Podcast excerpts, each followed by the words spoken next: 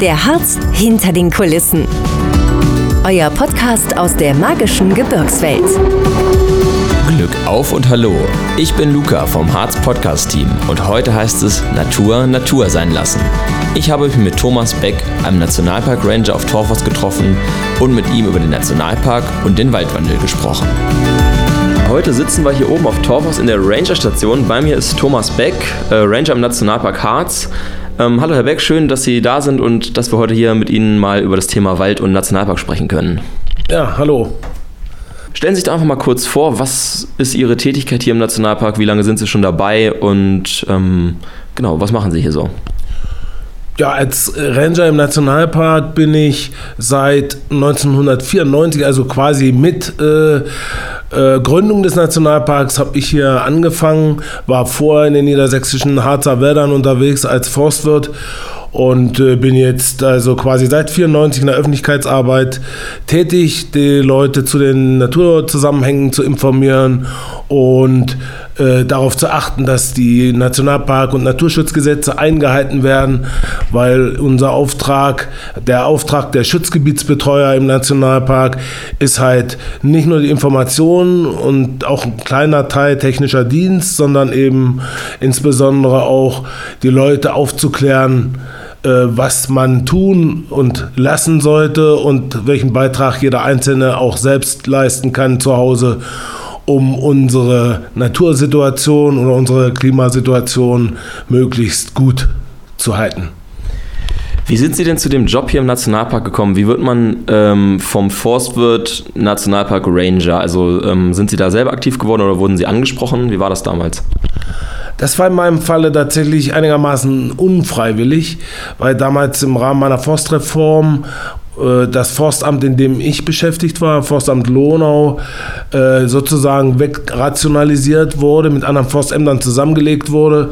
Und dann war mit Gründung des Nationalparks äh, natürlich der, die Möglichkeit sehr nah dann in die Flächen des Nationalparks zu gehen, um da Forstwirttätigkeiten auszuüben. Ich habe dann bei der Vorstellung, bei der neuen Nationalpark-Geschäftsführung äh, äh, das Angebot bekommen, mich doch als sogenannter Ranger, Schutzgebietsbetreuer, Mitarbeiter der Nationalparkwacht doch mal eben zu bewerben und man würde dann gucken, inwieweit ich da für so einen Job geeignet bin. Und was sind Ihre täglichen Aufgaben jetzt ähm, hier beim Nationalpark? Also sind Sie hauptsächlich hier in der Rangerstation oder sind Sie auch viel draußen unterwegs? Was machen Sie so tagtäglich? Also im Prinzip sind wir überwiegend draußen unterwegs. Wir haben kleinere Bereiche, in denen wir technische Dienste leisten, also die Loipenbeschilderung aufstellen oder vielleicht auch mal einen Wegweiser reparieren. Ansonsten sind wir in der Fläche unterwegs, um zu kontrollieren, gibt es Sicherheitsmenge, muss irgendwo etwas äh, repariert werden, halten sich die Besucher an die Vorgaben, die der Nationalpark macht und natürlich sehr viel Öffentlichkeitsarbeit in Form von Führungen mit Schulklassen, mit äh, Freizeitvereinen, mit Betriebsgruppen, Besuch von Messen. Äh, einen großen Teil äh, unserer Arbeit macht auch aus, dass wir uns mit Kindern und Jugendlichen, also Junior Ranger und Schul-AGs äh, begleiten. Ähm, und wie verändert sich das äh, Ihre Tätigkeit in den Jahreszeiten? Also ähm, ist es im Sommer eine großartig andere Arbeit als im Winter oder ist das eigentlich relativ ähnlich? Nö, das äh, unterscheidet sich tatsächlich deutlich. Die Öffentlichkeitsarbeit sozusagen am Besucher, am Tourist äh, passiert vorwiegend äh, vom Mai bis Oktober. Da gibt die Wetterlage her, dass wir viele Führungen, Wanderungen etc. machen. In den schlechteren oder schwierigen Wetterjahreszeiten äh, beschränkt sich das dann äh, schon eher auf Indoor-Veranstaltungen, Vorträge oder PowerPoint-Präsentationen. Ähm, und äh, was macht der Beruf Ranger für Sie besonders aus? Also was ist das, was Ihnen daran besonders viel Spaß macht? Sozusagen als eingeborener Harzer ähm, ist es natürlich äh, eine, eine schöne Aufgabe, das ganze Jahr über unterwegs zu sein und den nicht nur den Besuchern, sondern eben auch vielleicht dem einen oder anderen nicht so informierten ähm, Einheimischen über die Zusammenhänge und die Notwendigkeiten, die wir hier auf dem Natursektor haben, äh, aufzuklären und gemeinsam äh, Veranstaltungen zu machen oder Aktionen zu machen, die zugunsten der Natur sind. Und wenn es der Natur gut geht, geht es uns gut. Wenn es der Natur schlecht geht, geht es uns schlecht. Und äh, alles, was in der Natur funktioniert, erhöht natürlich auch deutlich die Möglichkeit, sich erholen zu können und Spaß zu haben. Viele denken ja, dass der ganze Harz Nationalpark ist. Also wir haben häufig Anfragen und ähm, oder ich höre häufig von Leuten, die sagen ja, der Harz ist ja Nationalpark. Also die gehen davon aus, dass der gesamte Harz quasi Nationalparkgebiet ist. Das ist ja nicht so, sondern es ist nur ein kleiner Teil ähm, des, der Region Harz, der Nationalpark ist. Könnten Sie mal kurz erklären, wie sich das grob verorten lässt und wie das war, als der Nationalpark gegründet wurde? Warum genau diese Fläche, die jetzt Nationalpark ist, dort der Nationalpark eingegrenzt wurde? Das hatte sicherlich verschiedene Gründe. Im Jahr 1990 wurde der Nationalpark Hochharz gegründet in Sachsen-Anhalt. Da machte man sich die äh, Wirren äh, der der deutschen Einheit und der Grenzöffnung zunutze. Da waren einige Leute unkonzentriert und die Naturschützer haben die Gunst der Stunde genutzt, um da einen Nationalpark zu installieren. Auf einer Fläche in einem Gebiet, was besonders exponiert ist, was die Wetterlagen und die besonderen äh, Pflanzen- und Tierarten betrifft, die halt auf dem Rest äh, der Fläche in Deutschland oder Europa recht selten anzutreffen sind, weil eben insbesondere die hohen Lagen, also die höheren Lagen im Harz, äh, schon äh, deutlich mehr Ansprüche an die Bewohner, sei es in der Flora oder in der Fauna stellt, äh, selbst auch bei den Menschen. Und ähm, können Sie das nochmal kurz erklären, von wo bis wo äh, befindet man sich denn jetzt im Nationalpark, wenn man hier im, im Nationalpark Harz ist? Also wo, wie ist der ungefähr so zu verorten für den Laien, äh, dass man sich das ungefähr vorstellen kann, welche Fläche der einnimmt? Wie groß ist der? wir sind, der Nationalpark hat 25.000 Quadratkilometer. Äh, das ist äh, äh, in Worten schwer zu beschreiben. Wer sich also auf der Karte den Nationalpark anguckt, das Gebilde ist recht zackig, recht buchtig.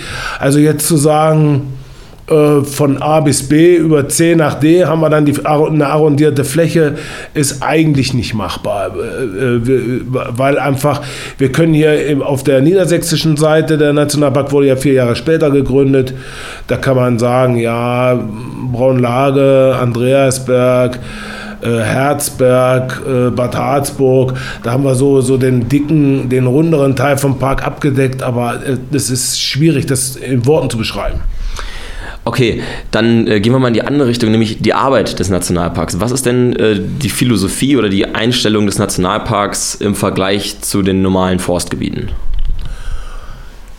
Das ganz große Thema oder das ganze große Ziel aller Nationalparke in Europa weltweit ist Prozessschutz. Natur Natur sein lassen. Das heißt, sich an den natürlichen Abläufen der Natur zu orientieren und halt äh, so wenig wie möglich einzugreifen. Ganz ohne Frage gibt es in jedem Nationalpark Bereiche, die sehr stark touristisch frequentiert sind, äh, in denen man dann durchaus schon mal aus Sicherheitsgründen die ein oder andere Maßnahme ergreifen muss. Aber insgesamt geht es uns um den Schutz aller natürlichen Prozesse auf der Fläche, was in Landesforsten, also auf Holz produzierenden Flächen, ja so nicht möglich ist, wobei die Landesforsten halt auch schon seit vielen Jahren sehr viel ökologischer und naturorientierter arbeiten. Wir sitzen jetzt ja hier in der Rangerstation und mir gegenüber hängt so eine Karte. Ich glaube, da sind alle Nationalparks Deutschland drauf verzeichnet, wenn ich das richtig sehe. Ähm, wie ist es denn eigentlich zwischen diesen ganzen Nationalparks? Gibt es da äh, eine Kommunikation untereinander? Wird sich da irgendwie ausgetauscht oder ähnliches? Auf jeden Fall. Also es gibt in jedem Jahr äh, ein nationales äh, Ranger-Treffen, also die Naturwachten Deutschlands aller Großschutzgebiete. Da zählen auch Biosphärenreservate dazu. Äh, die treffen sich einmal im Jahr an jedes Jahr an einer anderen Stelle. Da gibt es einen Austausch, da gibt es eine Fortbildung, das geht immer über drei Jahre. Die Junior Ranger, also die Ranger, die sich mit Kindern und Jugendlichen beschäftigen, treffen sich auf innerdeutscher, gesamtdeutscher Ebene, machen äh, auch Veranstaltungen in anderen Bundesländern und haben einen Austausch. Und auch die Verwalt Nationalparkverwaltung und auch die ähm, Artenschutzsektoren, äh, sei es in der Ornithologie oder in der Floristik, die tauschen sich rege aus, ob nun übers Netz oder den ein oder anderen äh, ähm, Gastbesuch gibt es natürlich auch. Der Wald im Harz befindet sich ja zurzeit im Wandel. Das ist ähm, vielerorts sichtbar und auch großes Thema, auch so ähm, in der Kommunikation im Tourismus bei uns äh, und ja auch beim Nationalpark. Was genau passiert da? Könnten Sie das mal noch mal kurz erklären für unsere Zuhörer? Also das ist eigentlich ganz spannend. Äh, in den letzten ein, zwei Jahren können wir beobachten, dass also wir deutlich weniger Kritik von Seiten der äh, Betrachter, Besucher äh, bekommen, weil man einfach aus den alten Flächen, die durch Borkenkäfer quasi vernichtet worden sind, schon sehen kann, wie die Naturdynamik sich da entwickelt. Und äh, die Natur hat jetzt hier auf Nationalparkfläche die Chance, die sie nur in so einem Großschutzgebiet haben kann, sich selbst äh, zu strukturieren, sich selbst zu entwickeln. Denn wir wissen ja, dass große Teile des Harzes in Höhenstufen mit äh, reinen Fichtenbeständen äh, bestockt war, aus Gründen der Wirtschaftlichkeit und des schnellen Wachstums währenddessen die Fichte ja eher in den höheren Lagen oberhalb von 800 Meter angesiedelt ist. Das wird jetzt gerade zumindest auf der Nationalparkfläche korrigiert. Und selbst auf Landesforstfläche ist man der Situation geschuldet, jetzt auch eher in Richtung Mischwald und in Richtung äh, standorttreuen Anbau ohne die, die, die, den Hauptmerk, das Hauptaugenmerk auf die Verwendbarkeit des Holzes zu richten. Ähm, die Fichtenmonokultur im Harz gibt es ja schon relativ lange. Genau. Äh, warum setzt der oder warum ist der Waldwandel erst in den letzten Jahren so richtig ins Rollen gekommen? Das ist natürlich äh, auch immer schwierig. Ähm, an, an dem Betrachter vorbei, so massive Maßnahmen zu machen. Wenn wir vom Prozessschutz reden, dann können wir auch als Nationalpark äh, nicht einfach äh, in die Fläche reingehen und sagen, so, jetzt äh, sägen wir mal die ganzen Fichten ab. Das muss alles Step by Step passieren, damit es auch für die Pflanzen und Tiere, die ja existieren neben den Fichten auch erträglich ist, dann muss es auch äh, logistisch und finanziell machbar sein. Und äh, jetzt haben wir da eine große Hilfe bekommen. Quasi die Natur kann jetzt auf Nationalparkfläche das Ideal selbst entwickeln. Und äh, das ist schon eine sehr gute Situation. Was wird denn unternommen vom, von Seiten des Nationalparks, um dem Waldwandel auch so ein bisschen auf die Sprünge zu helfen? Tatsächlich äh, tätigen wir als Nationalpark auch einige Pflanzungen mit äh, Laubhölzern in einigen Ecken, wo wir sagen, ein klein wenig der Ungeduld des Betrachters und auch um schneller der Natur die Chance zu geben, eine Strauch, äh, also eine Krautschicht, eine Strauchschicht und überhaupt eine Pflanzenschicht wieder über den Boden zu bekommen, weil wenn der Boden beschattet wird, dann kann der äh, Regen, der von Jahr zu Jahr weniger wird, äh, auch sehr viel besser und sehr viel länger wirken. Es wird also der Verdunstungsgrad auf den jetzt kahlen Flächen dann deutlich verbessert.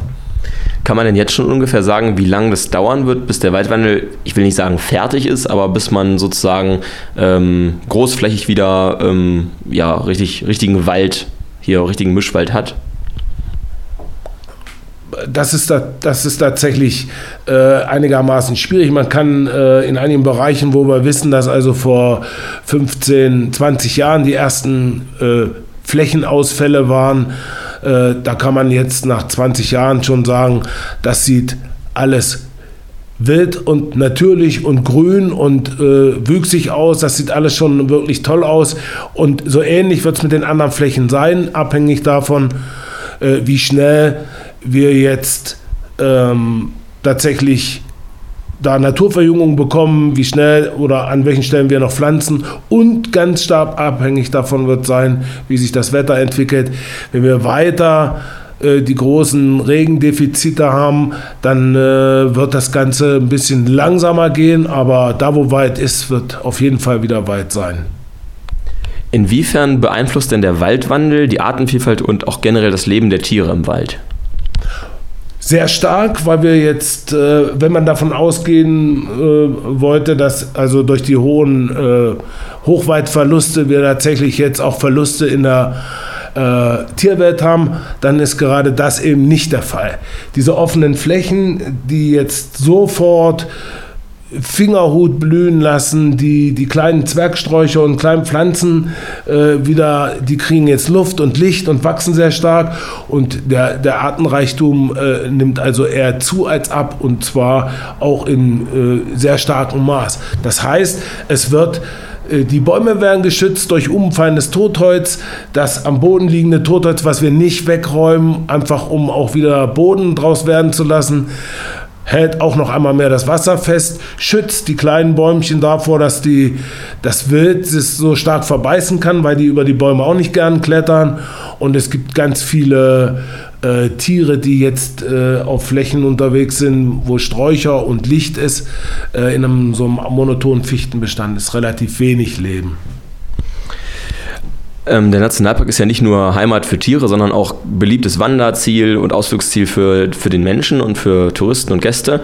Was sollte ich denn als Wanderer oder Besucher generell im Nationalpark insbesondere beachten?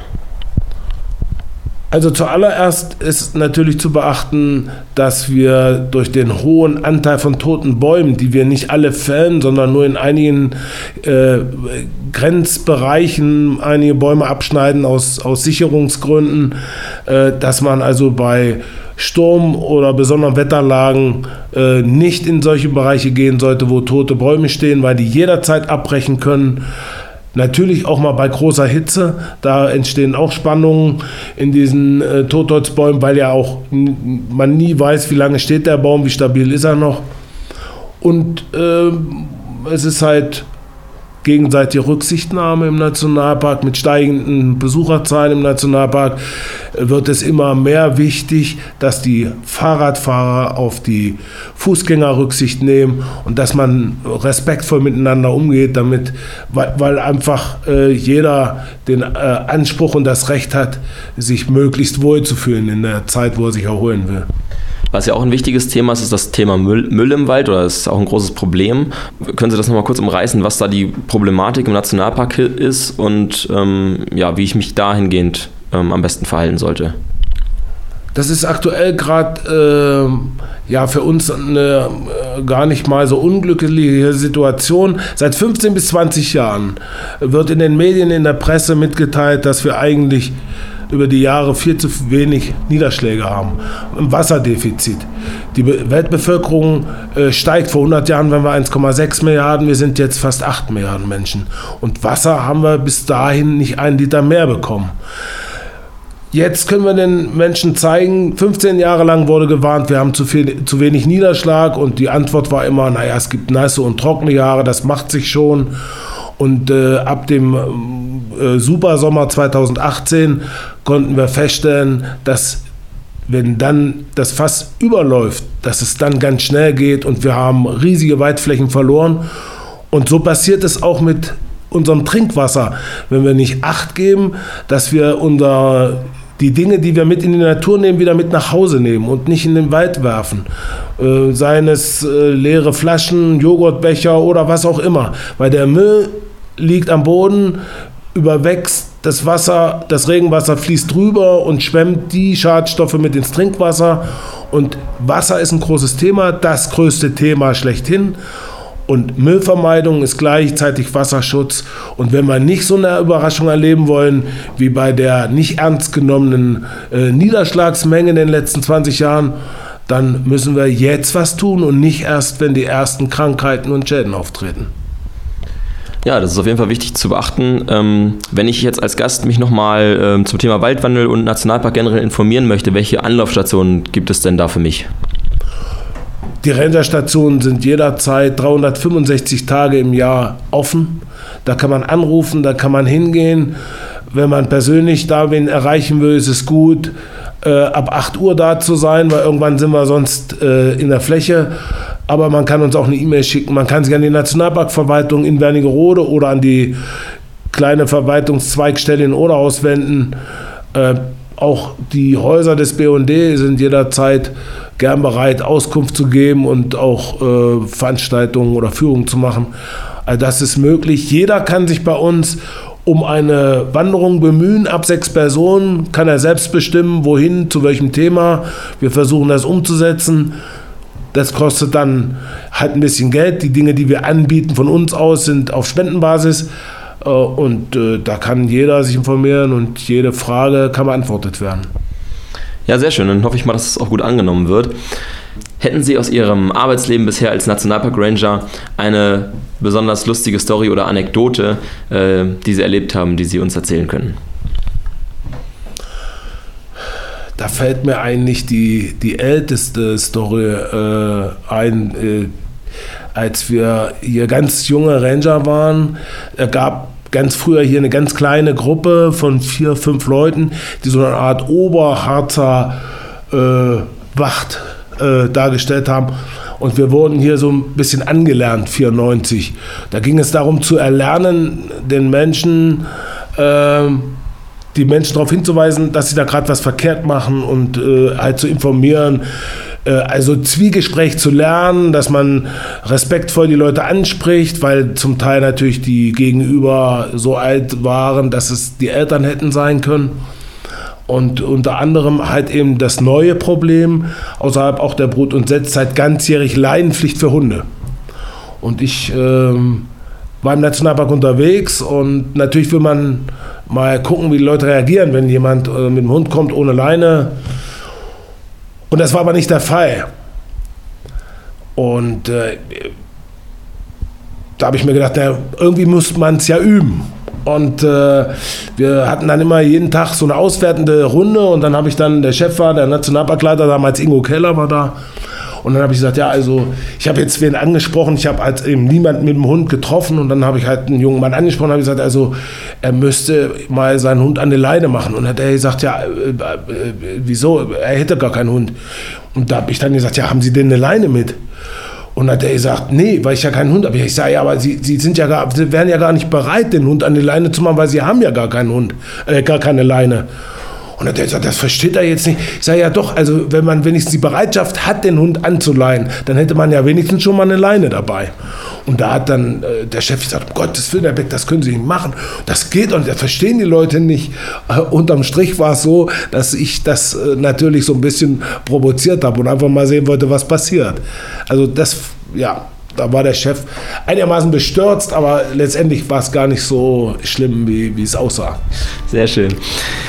Lieber Herr Beck, vielen Dank für das interessante Gespräch. Ich hoffe, ähm, ja, sich viele Leute bei Ihnen informieren und ähm, ja, im Nationalpark auch achtsam umgehen. Vielen Dank, es war sehr interessant. Bitteschön. Wenn ihr noch mehr über den Nationalpark Harz erfahren wollt, findet ihr alle Informationen unter www.nationalpark-harz.de. Weitere Blicke hinter die Kulissen des Harzes findet ihr ab sofort überall, wo es Podcasts gibt. Noch mehr spannende Geschichten und alle Informationen zu eurem Harzurlaub gibt's unter www.harzinfo.de.